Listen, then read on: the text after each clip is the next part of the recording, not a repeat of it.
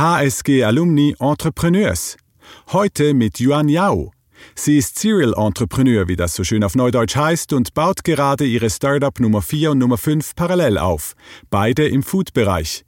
Zum einen L'Etoile, eine Kochschule, und zum anderen Indulge, ein Anbieter für Food Tours und kulinarische Erlebnisse. Yuan Yao ist 34 Jahre alt, ehemalige Diplomatin, Lehrerin, Übersetzerin, Schriftstellerin, Tänzerin und professionelle Köchin. Sie hat einen Bachelor und einen Master in International Affairs und einen PhD in International Business von der Universität St. Gallen.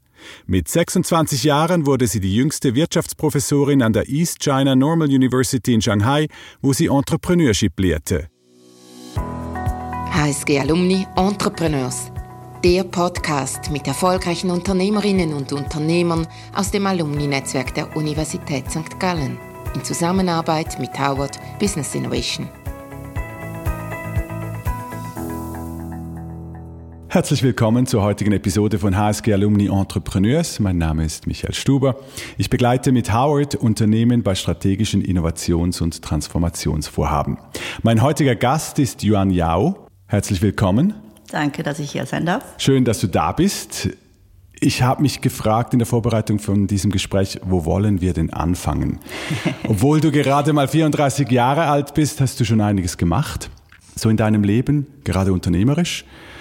Wie stellst du dich denn vor, wenn äh, du neue Leute kennenlernst und diese fragen, was machst du so im Leben? Das kommt ein bisschen auf meine Stimmung drauf an. Okay. Weil interessanterweise könnte ich ja unterschiedliche Antworten geben und die wären alle korrekt, aber je nachdem würden die Leute anders reagieren. Also je nachdem würden sie mehr erfahren wollen ja. oder sie würden sagen, nein, interessiert mich eigentlich nicht. Also mach mal ein Beispiel. Wann, wann, wann wollen Sie mehr erfahren? Oder welche Stimmung hilft dazu, mit anderen Leuten in, in, äh, ins Gespräch zu kommen? Also zum Beispiel, wenn ich sage, ich bin Unternehmerin, habe verschiedene Unternehmen mit aufgebaut, dann ist das meistens interessant. Aber wenn ich jetzt zum Beispiel sagen würde, ähm, ich mache ein Praktikum in einem Restaurant, dann ist das nicht unbedingt interessant, je nachdem, wo ich bin. Also du merkst ja, da reagieren Leute anders dann auf dich. Genau. Aber jetzt ganz grundsätzlich, also wählst du aus, wenn du dich vorstellst, oder hast du so eine Standardansprache? Ich habe keine Standardansprache. Also ich muss auch ganz ehrlich sagen, ich bin jetzt im Verlauf der Jahre introvertierter geworden. Also ich gehe auch selten an äh, irgendwelche Networking-Events äh, und ähnliches. Ich treffe die Leute eigentlich meistens über gezielte Events, wo ich eingeladen bin zum Beispiel oder über, über andere Kontakte, die mich vorstellen. Aber ich bin jetzt selten eigentlich in, an irgendwelchen Veranstaltungen, wo ich mich einfach quasi irgendwelchen Leuten vorstellen muss. Von dem her ja, passiert das nicht so. Frage ich mal anders, was ist denn dein Selbstverständnis? Äh, du meinst von meiner Identität? Ja. Yeah.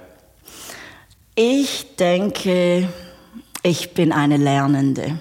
Also ich bin, ich habe immer so diesen Hunger nach Wissen. Ich habe diese unendliche Neugierde. Und ich denke, das ist das, was mich wahrscheinlich sehr auszeichnet. Ich finde, viele Menschen, wenn sie erwachsen werden, hören auf, Fragen zu stellen. Das habe ich nie verstanden, warum das so ist. Weil ich habe immer Millionen Fragen. Mich interessiert eigentlich jedes Thema. Und was mir Spaß, ist, äh, Spaß macht, ist es eigentlich, Anfängerin zu sein. Irgendwo anzufangen, wo ich noch nichts weiß und mich dann hochzuarbeiten oder respektive mir das Wissen dann anzueignen, das ist das, was mir am meisten Spaß macht. Und bei hochzuarbeiten meinst du ja dann wirklich gut in diesem Bereich zu werden, wenn man so deinen Lebenslauf anschaut, oder? ja, das ist eben eigentlich nicht so. Also eigentlich okay. ist es ja so, umso mehr man lernt, umso mehr realisiert man, dass man eben nichts kann. Genau. Und bei mir war es jetzt so, letzte Woche zum Beispiel habe ich die Ausbildung gemacht als Teesommelier und am Schluss der Ausbildung, nach der Abschlussprüfung, habe ich realisiert, dass ich ja gar nichts weiß.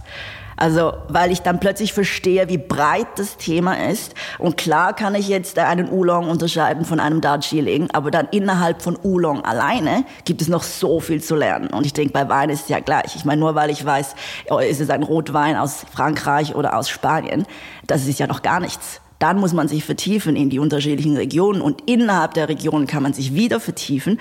Von dem her, das ist ja das Schöne. Also ich habe das Gefühl, es hört nie auf. Umso mehr ich lerne, umso mehr realisiere ich, was ich noch lernen möchte.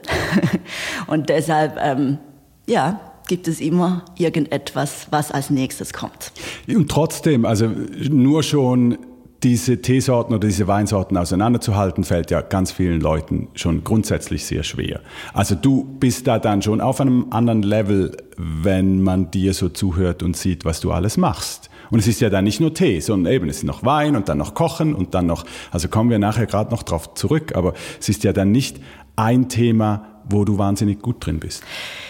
Ja, eben, ich finde eben nicht, dass ich wahnsinnig gut drin bin. Ich finde einfach, ich bin vielleicht besser als der Durchschnitt, aber ich selber würde von mir nicht behaupten, dass ich in irgendeinem Bereich Expertin bin. Ich habe das Gefühl, ich bin überall auf dem Weg.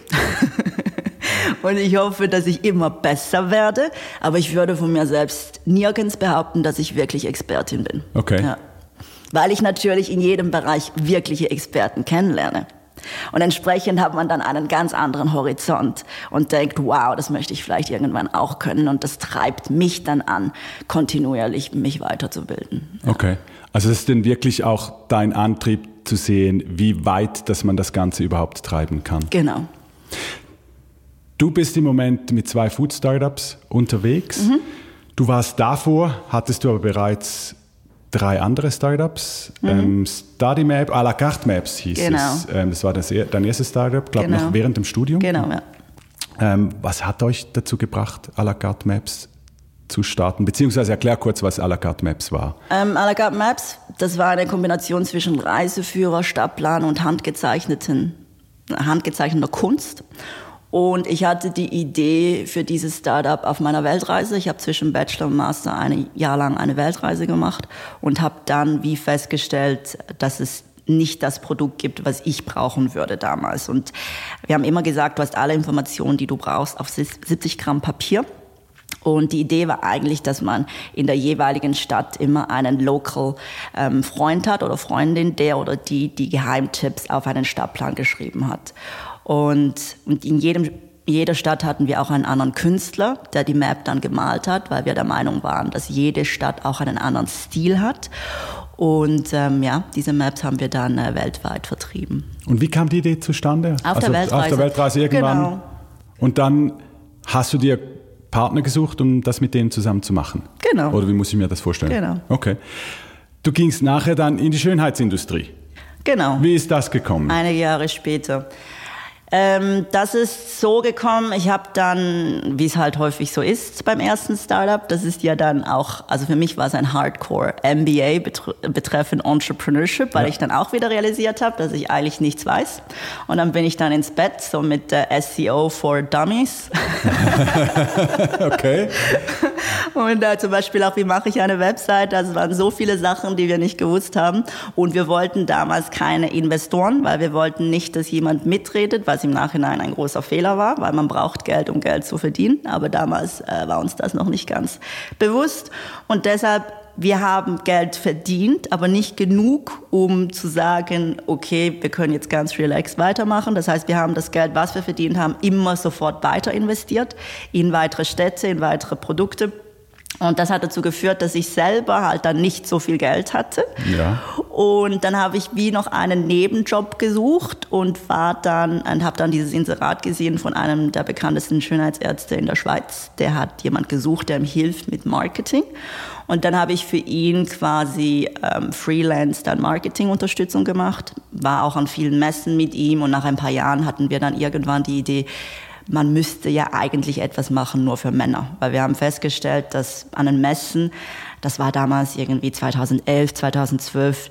Da, beim, das erste Jahr war da irgendwie ein Stand mit Männerprodukten, das Jahr drauf dann sieben, das Jahr drauf dann 20. Und dann haben wir gesagt, eigentlich ist das ein extremer Markt, der am Kommen ist, aber es gibt keine Klinik nur für Männer. Und ein Mann fühlt sich in einer Klinik, wo viele Frauen sind, nicht sehr wohl, weil er kommt rein, erstmal als überall pinke Blumen, dann die Annabelle im Wartezimmer und alle Frauen schauen ihn an und fragen sich wahrscheinlich, ist er schwul, was macht er hier?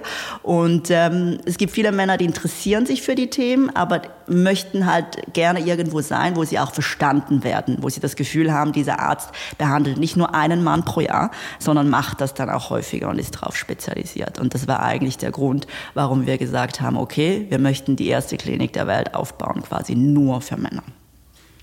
Erstes Startup also quasi zum Lernen und du hast gesagt, ein, ein, Master in Entrepreneurship, zweites Startup dann zum Geld, Geld verdienen. Nein, oder? ich finde, jedes Startup ist da zum Lernen. das hast du ja eingangs ja schon erwähnt, ja, natürlich. Weil ich denke eben, jedes Startup ist wieder ganz anders, man hat ein anderes Team, es ist eine andere Industrie. Klar gibt es gewisse Parallelen, aber es ist doch immer anders. Und ich denke, als Unternehmer ist es auch wichtig, dass man diesen Drive hat, immer besser werden zu wollen. Also ich bin auch immer, ich möchte, ich möchte immer immer, ich bin nie hundertprozentig zufrieden. Ich finde immer auch beim Kundenservice, man könnte das noch besser machen. Ich möchte auch immer wissen, wenn es eine Beschwerde gibt, ich möchte immer kopiert werden, weil ich möchte genau wissen, wo wir einen Fehler gemacht haben, warum wir einen Fehler gemacht haben und wie wir das zukünftig vermeiden können. Von dem her, ich finde, äh, da muss man das Leben lang lernen. Okay. Aber das zweite Startup war einigermaßen erfolgreich. Ja. Kann man genau. sagen. Ja. Was hast du dort gelernt, was du beim ersten Startup nicht gelernt hast? Es war eine komplett andere Branche. Also ich denke eben, also es ist, es ist eine komplett andere Branche. Ich war dann auch äh, sehr lange quasi Assistentin vom Arzt. Ich bin ein Jahr lang, war ich selbst in der Klinik wirklich vor Ort tätig. Und die Leute hatten immer das Gefühl, ich bin die Krankenschwester. Also medizinisch Alles. tätig? Ja, ja, ich habe die Leute angepackt nach den OPs. Ich bin am Boden gekniet und habe geputzt, wenn irgendwas umgekippt ist und so weiter. Weil ich fand das zum einen sehr, sehr spannend. Und zum anderen finde ich auch als Unternehmer, man muss wirklich wissen, was in der Firma passiert.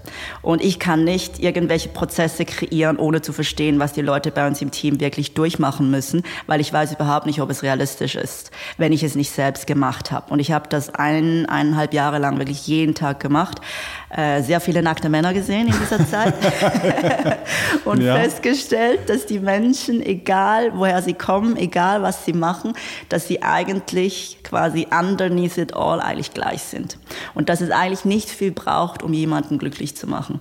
Weil Erklärt das schnell, ja? Ich finde zum Beispiel auch in der Medizin, also in, wir haben ja Lifestyle gemacht. Also ja. niemand ist zu uns gekommen, weil er kommen musste oder sonst gestorben weil wäre. Weil er krank war. Ja. Genau, niemand war krank. Das heißt, wir haben immer gesagt, wir sind im Happy Business. Die Leute kommen zu uns, sind schon happy, weil sie denken, wir können ihnen helfen.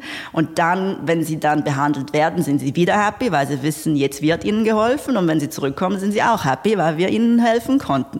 Also von dem her, wir waren absolut im Happy Business. Aber vieles von dem, was wir gemacht haben, war eigentlich psychologisch. Ähm, das heißt, jemand hat ein Problem, also bei den Männern war es 50 Prozent Haarausfall. Und wenn jemand mit 22 bereits eine Halbglatze hat, das belastet natürlich. Und ich denke, vieles von dem, was wir gemacht haben, war einfach da zu sein, zuzuhören und zu sagen, viele Männer kommen zu uns mit dem gleichen Problem und uns einfach um die Leute zu kümmern. Mhm. Und deshalb sage ich, eigentlich braucht es nicht viel, um die Menschen glücklich zu machen und spielt auch keine Rolle, ob die Person CEO ist oder sonst irgendetwas macht. Sie wollen ernst genommen werden. Sie haben etwas, das sie vielleicht auch nicht mit vielen anderen Leuten teilen können, weil sie vielleicht ausgelacht werden. Aber es ist etwas, das sehr persönlich ist und sie belastet es. Und ich finde, wenn man das Problem selber nicht hat, kann man auch gar nicht nachvollziehen, wie das ähm, ist, eben zum Beispiel für einen 20 22-Jährigen, der halt immer gehänselt wird von den Kollegen, auch mit Social Media, weil er seine Haare verliert. Wenn man dir zuhört, dann hört man, du hast die Branche durch und durch verstanden, du könntest auch heute noch in der Schönheitsindustrie arbeiten und du könntest heute da durchaus sehr, sehr erfolgreich sein. Jetzt würde ich die Hypothese wagen, irgendwann kam dann ein neues Interesse und irgendwann dann kam dann ein neues Gebiet, das dich fasziniert hat. Und du hast von der Schönheitsindustrie in die Kulinarik gewechselt. Genau. Woher, woher kommt das? Ja. Also es ist ja für mich, wenn ich das so anschaue, ein bisschen zufällig. Eigentlich gar nicht. Also ich muss sagen, jetzt zum Beispiel auch was die Ästhetik betrifft. Also ich persönlich bin überhaupt kein girly girl. Also es war überhaupt nicht so, dass es jetzt äh, mein persönliches Interessensgebiet war. Aber ich bin Unternehmerin und ich sehe Opportunitäten. Also ich habe das Gefühl, dass das grundsätzlich etwas ist, was Unternehmer teilen. Wir sehen überall Probleme, die wir lösen wollen. Wir sehen überall Opportunitäten. Ja. Wir gehen reisen und sehen etwas und denken, ah, das würde zum Beispiel bei mir in meiner Wohnstadt Stadt, was auch immer, würde das auch funktionieren. Das ist einfach natürlich. Und von dem her, für mich war Ästhetik eigentlich mehr so eine unternehmerische Opportunität als jetzt meine wahre Passion. Ja. Wobei ich sagen muss, was mir dort sehr viel Spaß gemacht hat, ist eben auch der Aspekt vom andere Menschen glücklich zu machen. Und beim Essen ist es natürlich wieder genau das Gleiche. Also Essen ist natürlich, äh, das ist natürlich mein Herzensprojekt. Ich bin schon mit vier, bin ich mit Kochbüchern ins Bett Und ich habe angefangen zu schreiben ähm, mit Wörtern wie Pommes frites und Bratwurst, kreuzfalsch. Aber wenn man meine, das war so dein, ja. deine Inspiration. wenn man meine Notizbücher anschaut von der ersten Klasse, dann stehen nur äh, falsch geschriebene ähm, S-Begriffe. Und es ist noch lustig, weil als ich 20 war, wurde ich einmal interviewt. Damals war ich bei der UNO und dann haben sie mich gefragt, wo siehst du dich in zehn Jahren? Und ich habe gesagt, ich sehe mich weiterhin die Dinge tun, die ich liebe. Und wer mhm. weiß, vielleicht werde ich Köchin. Und ich habe das als Witz gesagt und ich konnte mich dann nicht mehr daran erinnern. Und dann erst vor ein paar Jahren, als ich dann wirklich ja schon die Kochausbildung gemacht habe, habe ich dann das Interview wieder gefunden und musste lachen, dass das dann tatsächlich so kam. Ähm, aber ja, eben, also Kochen, Essen, also vor allem Essen war halt immer meine große Passion. Und dann habe ich eigentlich gesagt, also ich muss ein bisschen ausholen. Es gibt, es gibt ein Buch, das heißt The Four-Hour Work Week und ich ja. glaube, das ist ein Klassiker für Unternehmer. Tim Ferriss. Hab, genau, Tim Ferriss. Und ich habe das schon gelesen, da war ich irgendwie 23 oder so und habe gedacht, genauso mache ich es auch. Und ich bin dann auch damals mit à la carte Maps, ich war dann immer ein paar Monate an einem Ort und habe irgendwas gelernt. Also ich war in Nicaragua und habe Spanisch gelernt und Salsa getanzt. Dann war ich in einem Boxcamp in den Philippinen, dann war ich in Südafrika und eines meiner Projekte war dann eben Kochen in Paris. Und habe gedacht, ich fange mal an, drei Monate und dann schauen wir weiter. Aber ich hätte nie gedacht, dass dann das passieren würde, was wirklich passiert ist. Und zwar, ich war besessen. Also ich war wirklich in dieser Küche. Und ich muss sagen, ich war ja an der HSG, selten an der Uni. Also ich war ja immer die U-Boot-Studentin, die während den Prüfungen aufgetaucht ist. Aber an der Cordon Bleu war ich ja. 30 Minuten vor dem Unterricht war ich da. Ich saß in der ersten Reihe. Ich habe meine Hausaufgaben schon drei Tage vorgemacht. Und ich bin nach dem Unterricht nach Hause und habe dann ähm, YouTube-Videos angeschaut, wie man das noch anders machen könnte. Ich habe dann die, die Science hinter dem Kochen gelesen. Ich habe Chemiebücher dann angeschaut und äh, jetzt gibt es ein Buch, das heißt The Food Lab. Dann habe ich dann studiert, warum passiert etwas bei diesen Temperaturen. Dann habe ich gezeichnet, wie ich am nächsten Tag meinen Teller präsentieren werde. Also ich war wirklich besessen. Ich konnte auch gar nicht mehr schlafen, weil ich habe die ganze Zeit ans Kochen gedacht. Und danach wusste ich, okay, das, das, das ist es, weil ich konnte, ich wusste gar nicht, dass ich etwas in meinem Leben so sehr lieben könnte und habe dann danach nonstop Kochausbildung gemacht. Also alles, was mich interessiert hat, wollte ich dann lernen gehen. Alles, was ich gerne esse, wollte ich machen können. Und ähm, meine Mutter hat dann immer gedacht, irgendwann kommt der Zeitpunkt, wo ich sage, jetzt reicht's. Also ich glaube, jetzt habe ich genug gelernt. Aber der Zeitpunkt ist nie gekommen. Und sogar jetzt, ich bestelle jeden Monat zehn Kochbücher mindestens. Und ich habe jetzt da schon wieder auf meiner Liste mindestens zehn Sachen, wo ich mich noch näher beschäftigen muss, was ich noch lernen möchte. Und das ist das Tolle beim Kochen, weil es ist die, die Kombination zwischen so vielen unterschiedlichen Disziplinen. Also wenn wir reden von interdisziplinär, ich glaube, es gibt nichts, das interdisziplinärer ist als Kochen, weil du hast da wirklich, du hast die Physik, du hast die Chemie, du hast äh, Biologie, du hast die Zutaten, du musst verstehen, wie wachsen die, woher kommen die, du hast Geschichte, du hast Soziologie, Soziologie, du hast Psychologie, du hast ähm, Kunst und das ist halt ein sehr interessantes Zusammenspiel. Und dann hast du dann noch die unterschiedlichen Küchen. Sprich, es hört nie auf. Und auf der anderen Seite aber ist es unternehmerisch ja nicht so ein interessantes Feld im Sinne von groß Geld verdienen oder äh, richtig reich werden die wenigstens da drin. Also ich habe ähm, zum Beispiel von einem Gastronomen gehört, der in Zürich sagt, ich würde nie mehr was hier in der Gastronomie tun, weil es einfach, ja, es ist nicht lukrativ, es ist, es ist wahnsinnig schwer, da was draus zu machen. Also wie, wie, wie, wie, oder die Passion, die hört man bei dir heraus und jetzt ist das Unternehmerische auf der anderen Seite. So, wie, wie gehst du mit dieser Balance um und wie schätzt du das ein? Ich denke, mit einer 0815-Idee ist es in jeder Industrie schwierig. Erfolg zu haben. Für mich war es nicht so, dass ich angefangen habe zu kochen, weil ich Geld verdienen wollte. Also alles, was ich in meinem Leben mache, mache ich, weil es mich glücklich macht. Und als ich angefangen habe zu kochen, haben mich viele Leute gefragt, ja, willst du denn ein Restaurant aufmachen? Willst du denn ein Startup aufmachen? Und ich habe immer gesagt, nein. Ähm, und ich habe ehrlich gesagt diese Frage auch nie wirklich verstanden, weil Häufig ist die Annahme, man macht etwas für etwas. Und das für etwas ist meistens monetär oder für die Karriere. Sprich, ich mache eine Weiterbildung, weil ich weiterkommen möchte. Das war für mich nie ein Anreiz. Mein Leben lang. Ich habe nie etwas gemacht, für den Lebenslauf oder für das Geld. Ich wollte immer nur Sachen machen, die mir in dem Moment Spaß gemacht haben. Und ich habe viele Sachen gemacht, wo ich gar nichts verdient habe oder sogar noch gezahlt habe, damit ich sie machen durfte. Aber ich wollte. Und ich habe jetzt drei Jahre lang Kochausbildungen gemacht und die ersten zweieinhalb Jahre habe ich immer gesagt, nein, ich werde definitiv kein Startup machen, das irgendetwas mit Essen zu tun hat. Äh, und ich habe eigentlich erst in den letzten Jahren meine Meinung diesbezüglich geändert. Was, was hat dich dazu gebracht, die, die Meinung zu ändern? Äh, das waren verschiedene, verschiedene Sachen. Also zum einen ist es, ich wollte ein bisschen mehr Stabilität in meinem Leben. Weil ich habe in den letzten zehn Jahren in 13 Ländern gelebt. Ich war immer unterwegs. Ich war auch immer eben, ich habe Weiterbildung gemacht. Ich war immer irgendwo. Und ich wollte einfach irgendwo ein bisschen Wurzeln schlagen und einfach wissen, okay, es ist so die kleinen Sachen. Es ist mein Kissen, es ist meine Matratze, es ist mein Bett und meine Sachen sind an einem Ort, vor allem meine Kochbücher. Das ist äh, wichtig.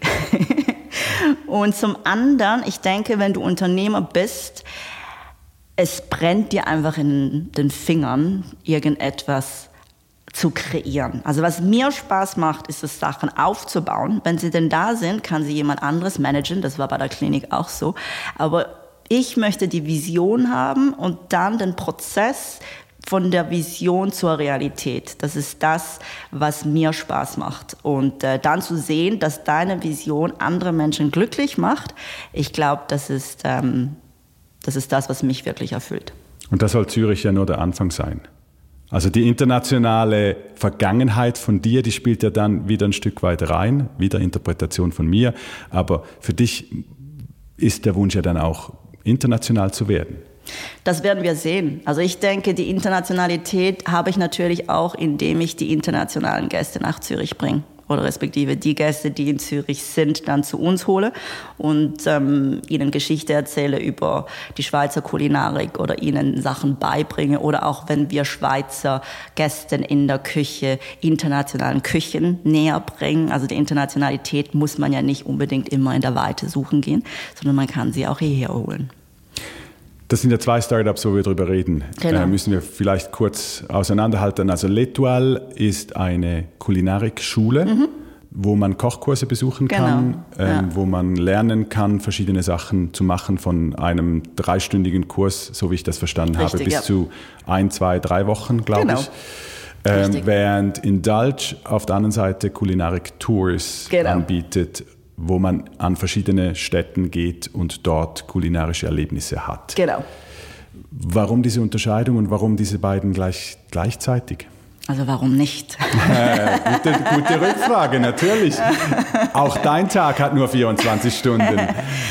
Ich finde, ähm, beide Ideen haben extrem viele Synergien. Also ich muss sagen, die Idee für, für Etoile hatte ich schon letzten Herbst. Das ist ein Projekt, das geht auch viel länger, weil wir sind ähm, im ältesten Industriegebäude im Kanton Zürich. Das ist ein Bauprojekt, das hat auch eine viel längere Vorlaufzeit. Die Idee zu Indulge hatte ich eigentlich erst vor zwei Monaten. Und zwar bei beiden Projekten, die sind ja beide nicht so ganz selbstlos, muss ich sagen. Also ich mache ja eigentlich beides für mich selbst, weil ich reise nur wegen Essen. Also wenn ich irgendwo bin, alles, was mich interessiert, ist, wo gehe ich essen, was gehe ich essen und wo kann ich einen Kochkurs machen. Und dann ist mir dann irgendwann klar geworden, obwohl ich selber so reise, dass ich nichts weiß über die Schweizer Kulinarik. Weil wenn du viel unterwegs bist, auch für die Kochausbildungen, dann fragen dich die Leute über die Schweizer Küche.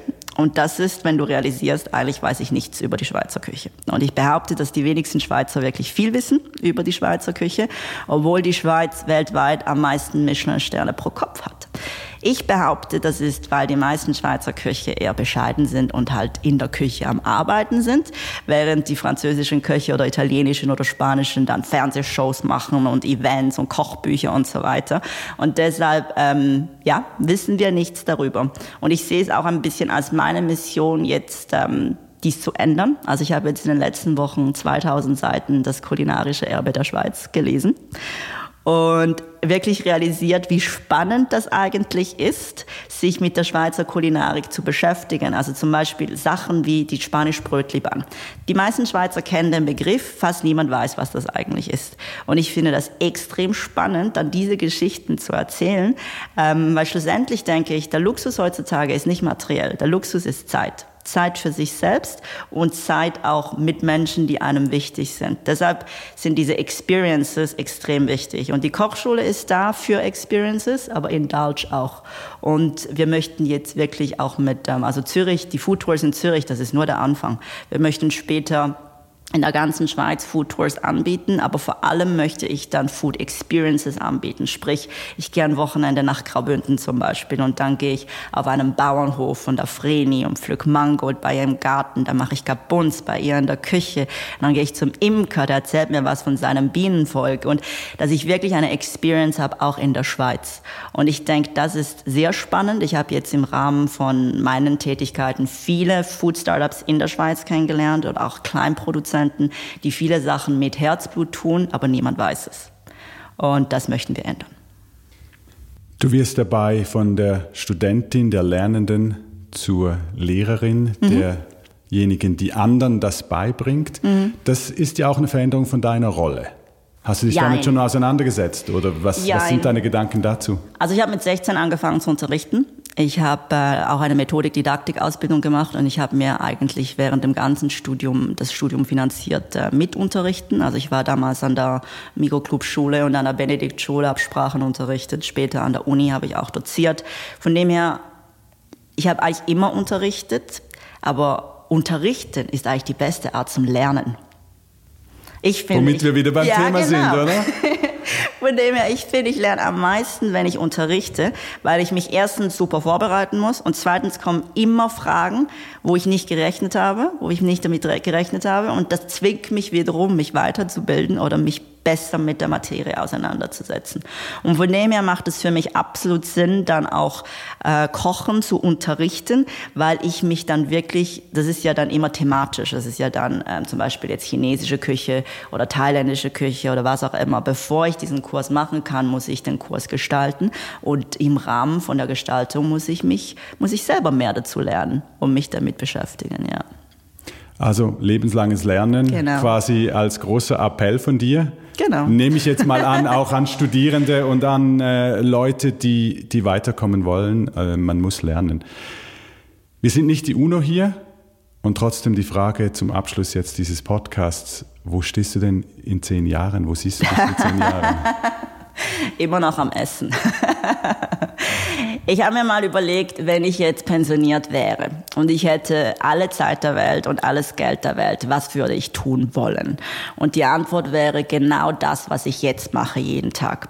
Jeden Tag bin ich am Essen, sprich ich mache Tastings, ich entscheide, was kommt in unsere Experience, was werden wir unterrichten. Also ich bin immer am Essen. Wenn ich nicht am Essen bin, bin ich drüber am Nachdenken, was ich essen werde. Oder sonst lese ich über das Essen oder beschäftige mich mit der Kulinarikgeschichte oder schaue einen Dokumentation Dokumentationsfilm über das Essen. Also es geht immer übers Essen.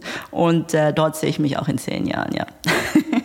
Dann wünsche ich ein gute, Merci. auch die nächsten zehn Jahre und vielen herzlichen Dank, viel Erfolg. Danke, dass ich da sein durfte. Danke dir. HSG Alumni Entrepreneurs, der Podcast mit erfolgreichen Unternehmerinnen und Unternehmern aus dem Alumni-Netzwerk der Universität St. Gallen in Zusammenarbeit mit Howard Business Innovation.